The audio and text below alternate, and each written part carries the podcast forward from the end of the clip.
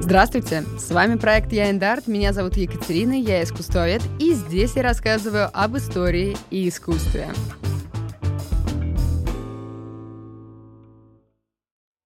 Хочу поблагодарить вас всех за активную поддержку проекта. Благодаря вам мы регулярно оказываемся в топе.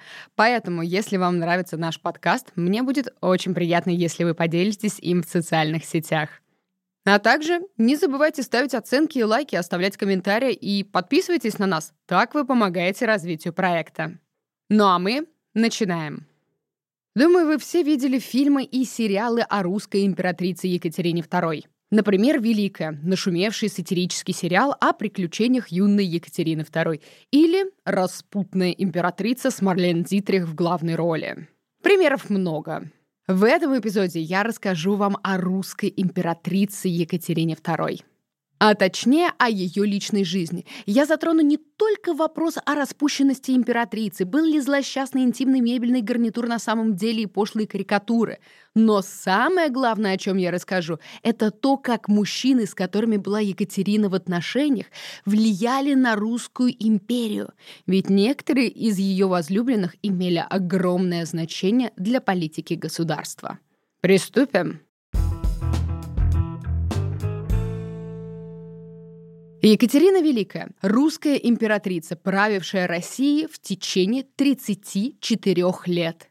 Ох, я прям чувствую, как многие уже затаили дыхание. Что же там будет? Для начала, как и всегда, введение в исторический контекст. Перенесемся с вами мысленно в XVIII век. Что из себя представляет Россия в это время? Петр I прорубил не только окно в Европу, но и выпустил женщин из затворничества. До этого русские барышни ходили в платках и свободных сарафанах. А вообще они никуда особо не ходили. Они проводили свою жизнь в затворничестве. Начиная с Петра I Россия преображается. Появляются модные европейские экипажи, европейская архитектура, какое-то непонятное, но очень модное барокко. А женщины покидают свои кельи. Избавляются от сарафанов, платков, оголяют шею, грудь надевают корсеты и завивают волосы в роскошные прически. Женщины выходят в свет. И, возможно, Петр не рассматривал такого будущего для своей страны. Но XVIII век — это женский век. Это эпоха дворцовых переворотов, интриг, заговоров, сплетен и бесконечной вереницы фаворитов.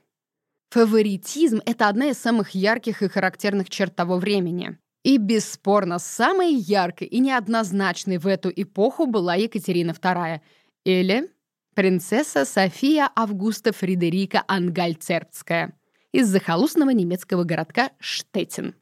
Как эта девчушка стала Екатериной II, великой императрицей, которая царствовала 34 года. Выиграла три войны, присоединила Крым, участвовала в трех разделах Польши, чем существенно округлила границы своей страны. Осуществила ряд реформ, модернизирующих государственный аппарат. За время ее правления численность населения увеличилась почти вдвое.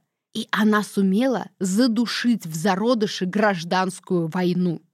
Думаю, что вы поняли, что за Екатериной было огромное количество заслуг перед Отечеством. Если все перечислять, то мы с вами закончим не скоро. Поэтому двигаемся с вами дальше. Глава первая. Детство Софии Августы Фредерики Ангальцербской или почему в жизни девушки появились любовники. Разумеется, ответы на многие вопросы можно найти в детстве человека. Екатерина не является исключением в данном вопросе.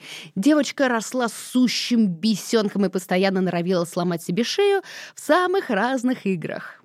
Как она сама вспоминала, «Однажды я так изловчилась, что шкаф полный игрушек и кукол упал на меня. Мать подумала, что меня задавило, но, к счастью, дверцы шкафа были открыты, и он лишь удачно накрыл меня. А в другой раз я чуть не проткнула себе глаз ножницами. Острие попало в веко. Невольно задумываешься о воле случая. А что, если бы она себя покалечила? И не было бы у нас никакой императрицы? Кстати, однажды она была близка к тому, чтобы оставить Россию без Екатерины Великой. Как-то раз из-за болезни юная София провела три недели на левом боку. Когда же девочка поднялась с постели, то окружающие увидели страшную картину. Правое плечо стало выше левого.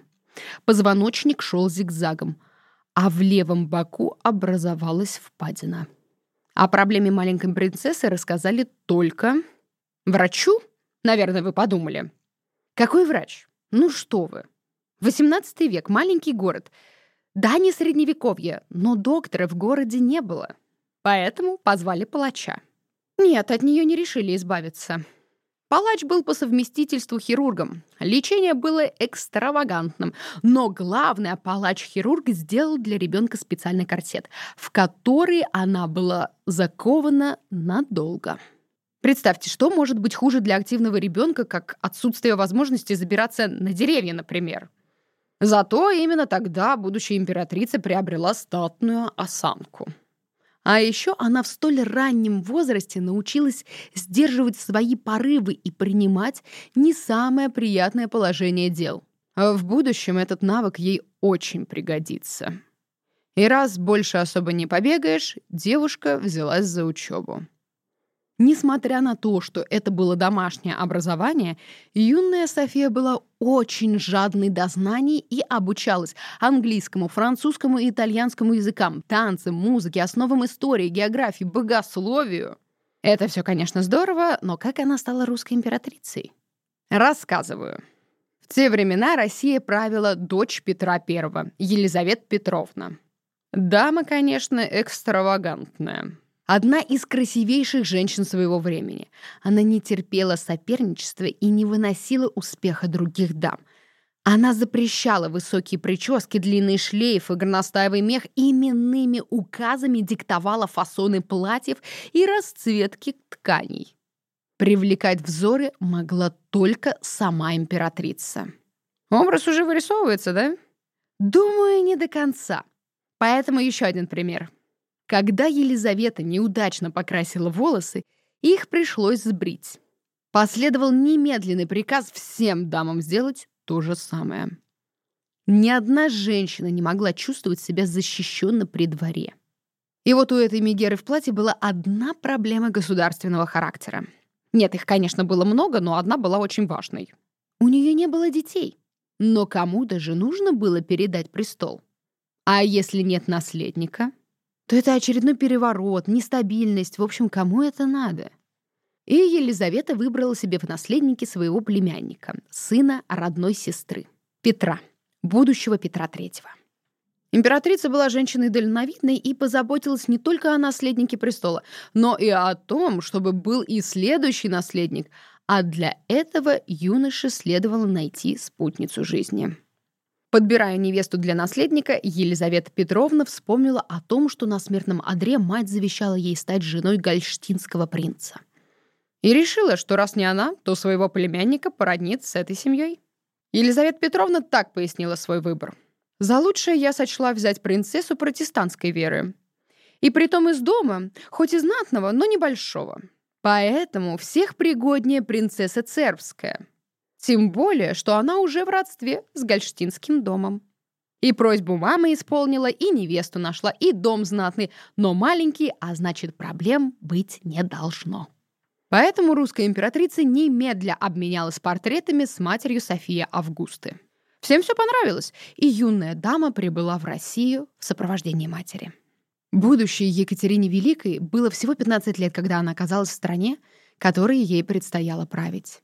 С первых дней пребывания в России она поняла, как себя нужно вести, и не отступала от этой модели поведения до конца жизни. Она старалась всем нравиться, и, как она сама вспоминала, «Я старалась приобрести привязанность всех, от мала до велика. Поистине, я ничем не пренебрегала. Угодливость, покорность, уважение, желание нравиться». На всех мероприятиях я подходила к старушкам, садилась подле них, спрашивала об их здоровье, советовала, какие употреблять им средства в случае болезни, терпеливо слушала бесконечные их рассказы и потом искренне их благодарила. Я узнала, как зовут их Мосик, Баллонок, Попугаев, Дур. Знала, когда которая из этих барынь именинница — в этот день являлся к ней мой камердинер, поздравлял ее от моего имени и подносил цветы. Не прошло двух лет, как самая жаркая хвала моему уму и сердцу послышалась со всех сторон. Как говорится, учитесь. Но если бы только лесть была оружием будущей великой, как ее нога ступила на землю русскую, она сразу начала изучать русский язык, историю, православие, русские традиции. Она была очень трудолюбивой в учебе. Стремясь как можно быстрее выучить новый язык, она поднималась по ночам с постели и босиком разгуливала по комнате с тетрадкой в руках, повторяя трудные слова. А в это время как раз стояла русская зима, и она заболела. У девочки начался жар, и она почти не приходила в себя в течение 27 дней. Разумеется, ей хотели привести лютеранского пастора. Ну, на всякий случай. Предполагали, что девушка не выживет. А теперь урок от Софии, почти русской принцессы Екатерины, как завоевать любовь императрицы и всех русских. Девушка отказалась от лютеранского пастора и потребовала православного священника. Это обстоятельство прибавило ей пару очков к популярности при русском дворе.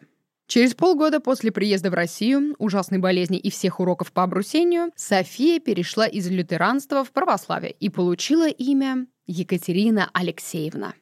Почему именно такое имя?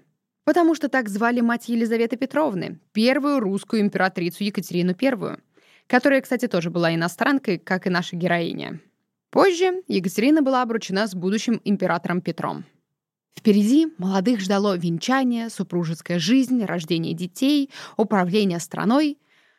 Но, увы, уже в первые годы совместной жизни Петр совершенно не интересовался женой, и супружеских отношений между ними не существовало.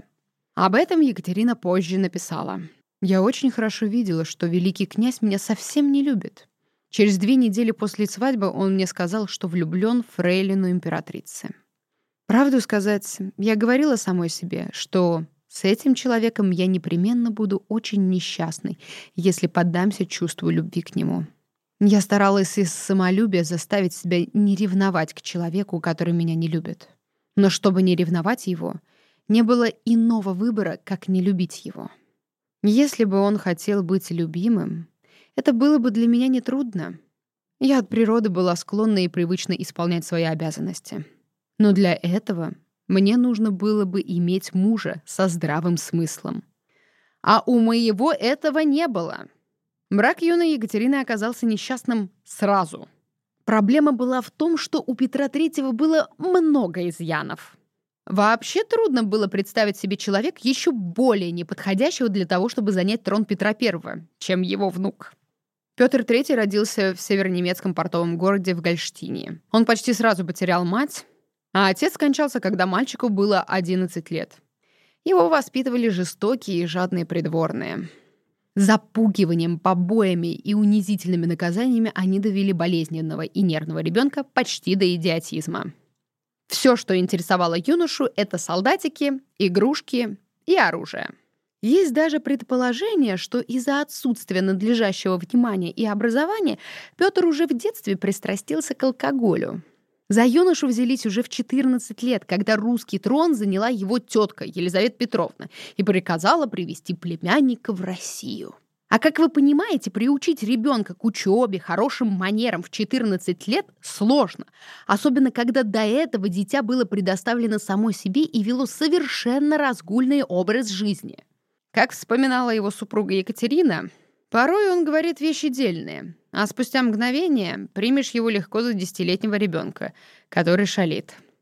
Он упрям, неподатлив, не чужд жестокости, любитель выпивки и любовных похождений, а с некоторых пор стал вести себя как грубый мужлан. Вот такой муж был у Екатерины II. И такой человек должен был управлять страной. Что делать-то? Однажды она попыталась покончить жизнью. Попытка была глупой, она ударила себя ножом для бумаги в живот, а там плотный корсет, шанс был равен нулю. Поэтому молодая дама решила продолжить заниматься самообразованием. Она читала книги по истории, философии, юриспруденции, сочинения Вольтера и Монтескье, Тацита и большое количество другой литературы. Основными развлечениями для нее стали охота, верховая езда, танцы и маскарады. И все было бы сносно, если бы только Петр не донимал супругу. Например, однажды Екатерина услышала визг собаки. Она пошла посмотреть, что же происходит, и увидела, что ее муж держит в воздухе собаку, подняв ее на ошейнике и бьет ее толстой ручкой своего кнута. Она попыталась вступиться, но это только удвоило удары. Судя по неуравновешенности и диким выходкам, Петр отличался явной склонностью к садизму. Хотя Екатерина в мемуарах этого прямо не говорит. Все всегда вокруг да около. А еще при дворе, да и за границей, уже ползали слухи, что у молодой пары нет детей. И Петр выплескивал всю ярость на жену, которая знала его тайну, но никому не говорила о его недуге. Ни в течение девяти лет, что у них не было детей, ни после. Хотя это признание могло избавить ее от нападков императрицы хотя бы. Ведь в отсутствии ребенка винили сначала именно Екатерину — но после осмотра в девушке изъяна не нашли. И тогда у Елизаветы Петровны пало подозрение на племянника.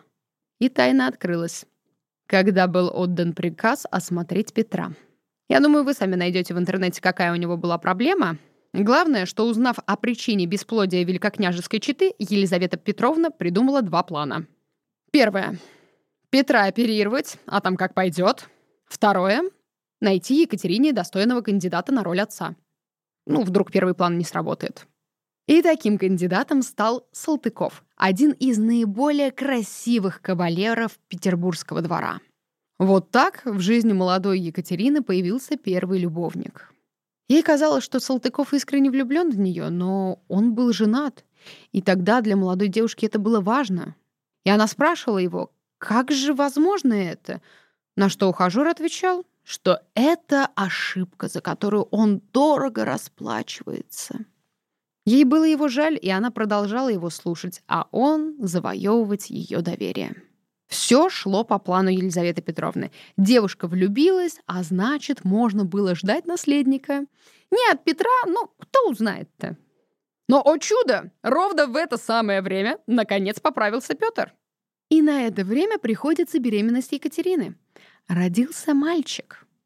Интрига. Кто отец? Салтыков, который влюбил в себя Екатерину, или Петр, которому сделали операцию? Почти все русские придворные и иностранные дипломаты были уверены, что честь обеспечения престола наследия принадлежит Салтыкову. Вскоре после рождения ребенка любовник Екатерины был спешно направлен с дипломатической миссией в Швецию. Никакие усилия великой княгини не помогли задержать возлюбленного в Петербурге. Миссия была выполнена. Салтыков больше был не нужен. А что до Павловича и он сын? Когда юноша вырос, Екатерина никак не опровергала слухи, что его отец Салтыков. Вы скажете, что ну вот, это отличные доказательства. Она сама этого не отрицала. А я скажу вам, что с возрастом Екатерина стала хорошим политиком, и сына она своего к власти не допускала, и корону ему передавать не хотела. Поэтому и подрывала авторитет сына сплетнями, что он не царский сын, а значит, и прав никаких не имеет. Занавес. Конец первой части. Чем важна для нас эта глава? Милый Салтыков не любил Екатерину, а лишь делал вид, по велению Елизаветы Петровны. Екатерина вновь оказалась в гордом одиночестве после того, как он уехал. Отныне для нее становится необходимым постоянно доказывать свою дамскую привлекательность. Причем не череде сменяющихся возлюбленных, а самой себе. Глава вторая. Екатерина, путь к власти, управление государством. И при чем тут ее мужчины?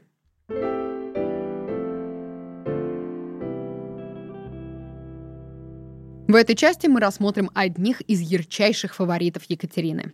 Кому-то уделим чуть больше времени, а кому-то меньше. После рождения сына отношения с Петром и Елизаветой Петровной окончательно испортились.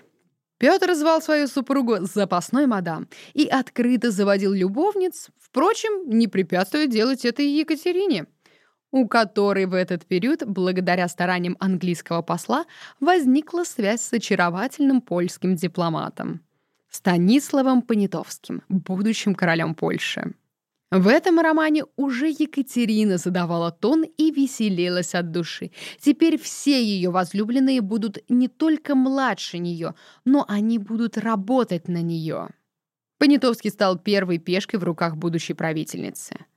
Он в красках описывал 27-летнюю Екатерину, как она расцвела после родов, а также он уделил внимание и ее личным данным, что для нас куда интереснее ее внешности. Как писал Понятовский, она умела нащупать слабое место собеседника. Уже тогда, завоевывая всеобщую любовь, она прокладывала себе дорогу к трону. Такова была возлюбленная, которая с этого времени стала распоряжаться моей судьбой.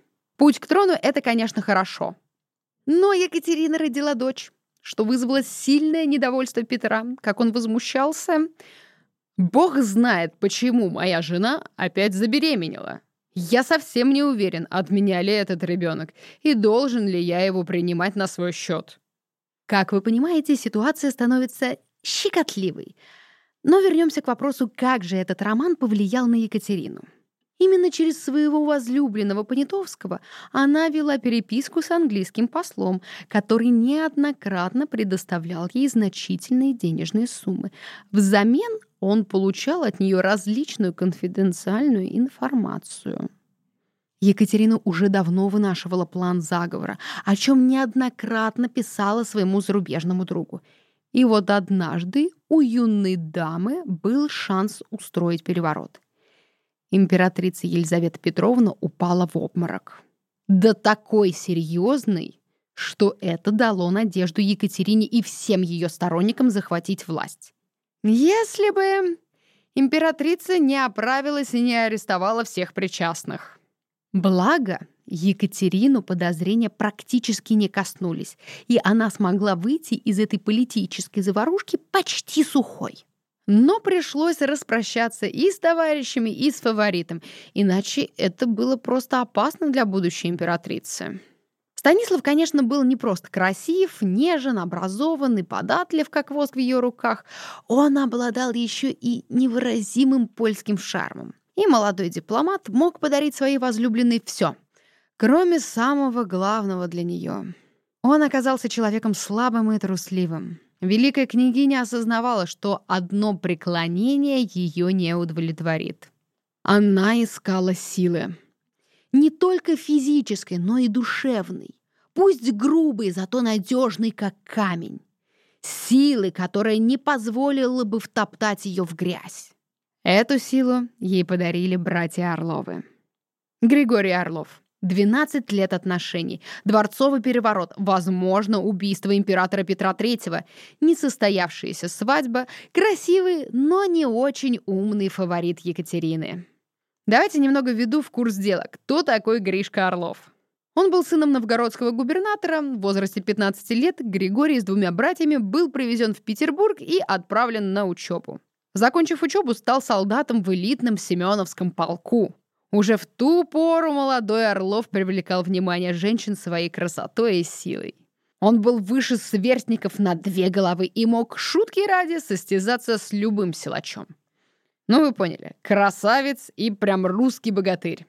Став офицером, он был отправлен на войну, где получил три ранения, но поле битвы не покинул, что почти мгновенно разнесло славу о храбреце среди солдат и сослуживцев. Но известен он был не только военными талантами, но и тем, что был уж больно любвеобилен. За отличную службу граф Шувалов взял к себе Орлова в качестве адъютанта, о чем довольно скоро пожалел. Привлекательный, порывистый и страстный молодой офицер не упустил возможности закрутить роман с дамой сердца Шувалова. «О, какой ужас и кошмар! Голову с плеч! Немедленно голову с плеч!» «Ага, конечно». Скандальный роман только добавил славы Дон Жуану. Его, конечно, немедленно уволили с должности и перевели, но зато героя-любовника приметила будущая императрица. Вспыхнувший роман между Екатериной и Григорием Орловым разгорелся в заговор против будущего императора. Среди солдатов и офицеров братья Орловы слыли людьми надежными и порядочными. И, пользуясь такой популярностью, братья Вначале осторожно, а потом все более открыто критиковали наследника престола. и возвышали цесаревну в разговорах с друзьями и приятелями. Со слов Орловых, Екатерина являлась мученицей, которая только и думает, что о будущем державы, а ее супруг же представал в образе будущего тирана и угнетателя. Нельзя сказать, что братья прям так наговаривали на Петра, потому что его беспечное и одновременно высокомерное поведение как раз укрепляло сомнения, посеянные заговорщиками. Потому дворянство и знать довольно легко приняли идею необходимости смены власти, а военные так вообще приняли в данном действии непосредственное участие. Первый раз возможность переворота возникла в день смерти императрицы Елизаветы. Но на тот момент Екатерина была на пятом месяце беременности. Несмотря на это, медлить было нельзя. Положение у императрицы было плачевное. Петр III намеревался отправить свою неверную супругу в монастырь, после чего повторно жениться на своей фаворитке. Вторая попытка переворота случилась через полгода. Правлением Петра III абсолютно все были недовольны. Все ровно так, как предсказывали Орловы. Он заключил невыгодный для России договор с Пруссией, в то время как Россия одержала ряд побед над ней, вернул ей захваченные земли. Это вообще никто не понял. Одновременно с этим Петр намеревался в союзе с Пруссией пойти войной на Данию, союзницу России. В общем, много за ним бед накопилось за полгода. Сторонники переворота обвинили Петра III в невежестве, слабоумии, нелюбви к России, полной неспособности к правлению. На его фоне, разумеется, очень выгодно смотрелась 33-летняя Екатерина. Умная, начитанная, благочестивая и доброжелательная супруга, подвергавшаяся унижению мужа. Нужно было действовать, ждать было нельзя. Накануне переворота был арестован один из заговорщиков. Это событие подтолкнуло сторонников Екатерины к действиям. Как вспоминала сама императрица тот день. «Я была в Петергофе. Петр III жил и пил в Араньенбауме. В 6 часов утра 28 июня Алексей Орлов входит в мою комнату и говорит мне с большим спокойствием. «Пора вам вставать. Все готово для того, чтобы вас провозгласить». Я не медлила более. Оделась как можно скорее, села в карету, и мы отправились в Измайловский полк. Город уже был взбудоражен. Повсюду за каретой государыни следовали целые толпы. Сбегали солдаты, обнимали ее, целовали ей ноги, руки, платья, называли своей императрицей. В итоге очень быстро к измайловцам присоединился Семеновский и Преображенский полки. Затем уже к Казанскому собору явилась конная гвардия. Именно здесь, в плотном окружении гвардейских полков, Екатерина и была провозглашена самодержавной государыней. Все ли были с этим согласны? Конечно, нет. Петра Третьего хотели свергнуть все, а вот отдавать власть самозванке, не имеющей никакого отношения к роду Романовых, хотели далеко не все. Но братья Орловы всех переиграли. Они прекрасно агитировали в армиях, что солдаты сами выбрали Екатерину своей правительницей, и не в качестве регента при маленьком Павле. Они присягнули ей, а не ее сыну. Солдаты выбрали ее самодержавной правительницей Российской империи. Из столицы Екатерина вместе с гвардией выдвинулась в Петергоф. Зачем ей понадобилась гвардия? Ей нужно было вывести военных из города, чтобы они протрезвели и не разрушили столицу. Кончилась вся эта заварушка тем, что Петр был вынужден отречься от престола а потом еще и скончался при невыясненных обстоятельствах. То ли Екатерина приказала его убить, то ли Петр III умер сам от геморроидальных колик, что маловероятно. Либо один из сторонников Екатерины случайно убил Петра в пьяном угаре, как якобы об этом писал Алексей Орлов. На самом деле это письмо является, скорее всего, фальсификацией времен Павла I. А в общем, о том, что случилось на самом деле, императрица молчала до гробовой доски. Скорее всего, Екатерина сама приказала убить мужа, а Алексей Орлов исполнил ее повеление, задушив несчастного. Что мы имеем? Екатерина стала самодержавной императрицей. Ей в этом помогли военные, которых сагитировал ее любовник и его братья. Настало время расплачиваться. Как писала Екатерина, «Пока я повинуюсь, меня будут обожать. Перестану повиноваться, как знать, что может произойти. Да, она истратила колоссальные деньги на своих фаворитов. Но вы только задумайтесь. Братья Орловы смогли спровоцировать солдат присягнуть иностранке и предать своего правителя, власть у которого была богом данная. Он был внуком самого Петра Первого. Получив корону, Екатерина еще долгие годы щедро расплачивалась с людьми, которые оказали ей помощь. После воцарения фаворит императрицы Григорий Орлов почувствовал себя почти императором. Мало того, что он ее к власти привел, так он еще был ее любовником. И он добивался возможности открыто стать супругом государыни. А этого Екатерина не могла себе позволить. Она не была дочерью Петра Великого и не имела на русский престол никаких прав. Власть Екатерины основывалась на желании двора, гвардии и благородного сословия видеть во главе государства именно ее. Соверши она малейшую ошибку, и все могло измениться. Екатерина думала о браке с Орловым, но после слов одного из приближенных «Императрица делает, что хочет, но госпожа Орлова не будет русской императрицей», она закрыла для себя данный вопрос. Да и в народе стали ходить нехорошие сплетни. И таким образом отказ от свадьбы стал делом не личным, но государственным. Несмотря на невозможность заключения брачного союза, Григорий Орлов не был обижен императрицей. Сразу после коронации Екатерина щедро вознаградила всех своих сторонников, раздав не только звания и чины, но и множество поместий и владений, и тысячи крепостных душ. Григорий Орлов получил звание генерал-майора, графский титул, шпагу с бриллиантами и множество-множество земель. Тем не менее, фаворит предпочитал жить в Зимнем дворце. Был вхож в покой императрицы и принимал активное участие в обсуждении дел государственных. Правда, последнее он делал не очень качественно и не по своей воле. Может, недостаток образования, а может, склад характера не делали фаворита хорошим советником в деловых вопросах, как этого ждала Екатерина. Но он был простым солдатом. Получив титул, деньги и влияние, он не особо стремился к власти и управлению державой. Многие, знавшие Орлова лично, характеризовали его как человека щедрого, отзывчивого и беззлобного. Оказавшись при дворе, Григорий активно интересовался искусством, наукой и философией, покровительствовал Ломоносову. И все бы ничего, но Екатерина была императрицей, и ей надо было думать в первую очередь о том, что будет хорошо для государства. А ее роман был не очень полезен. Да, Орлов был хорошим военным, но точно не политиком, а Екатерина так активно старалась его привлечь к делам государственным. Григорий не умел вести себя на публике, обращался с правительницей на людях, как со своей любовницей.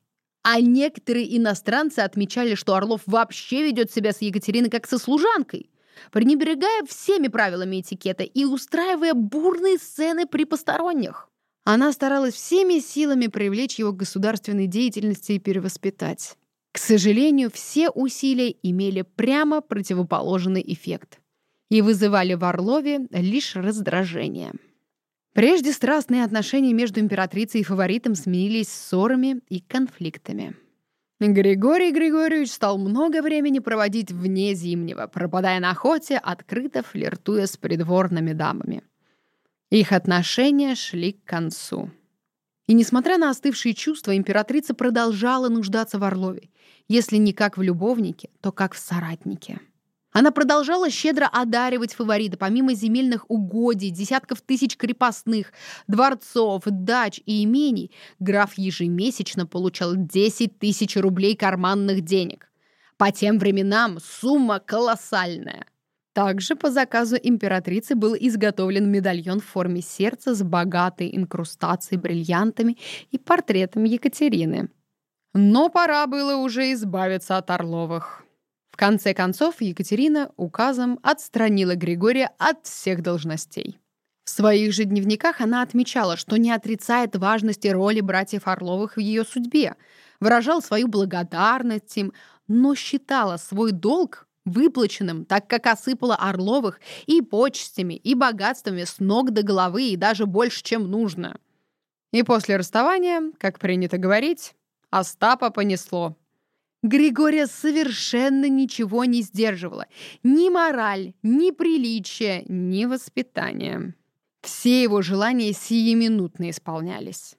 Возможно, такая распущенность окончательно уничтожила в князе все задатки и способности. Также один из придворных отмечал длительные и неряшливые застолья Григория с фрейлинами. Сервировка и блюда оставляли желать лучшего — но Орлова это не беспокоило, равно как и женщины. Первая красавица двора и служанка привлекали его одинаково. Орлов вел расточительную и бессмысленную жизнь. Время с ним прощаться. Его отношения с императрицей продлились 12 лет.